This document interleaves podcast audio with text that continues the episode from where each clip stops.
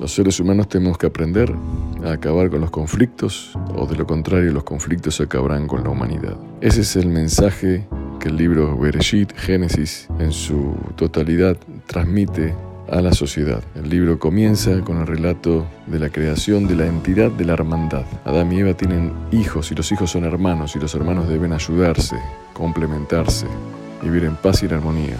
Y lo que hicieron Cain y Abel fue enemistarse y Cain mata a Abel. Y a lo largo del transcurso de todo el relato del Génesis nos cuenta cómo las familias protagonistas tienen hijos y los hijos se conflictúan, se pelean, se odian, se celan y termina el libro con la historia de los hermanos de Yosef que lo venden, tratan de, alejar de él y que al final se reconcilian.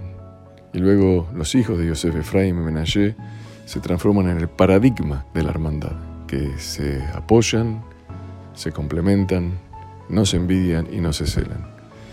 De una vez por todas, y hoy más que nunca, tenemos que ver con mucha seriedad cómo se trata esta problemática de que vamos incrementando a lo largo del tiempo diferencias que son ajenas y no son esenciales al ser humano. El ser humano no puede convertir el folclore en una esencia.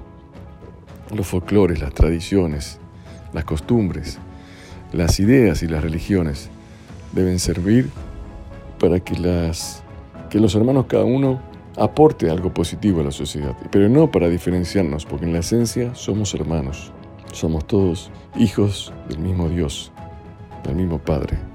Y un padre lo que más desea es que sus hijos vivan en paz.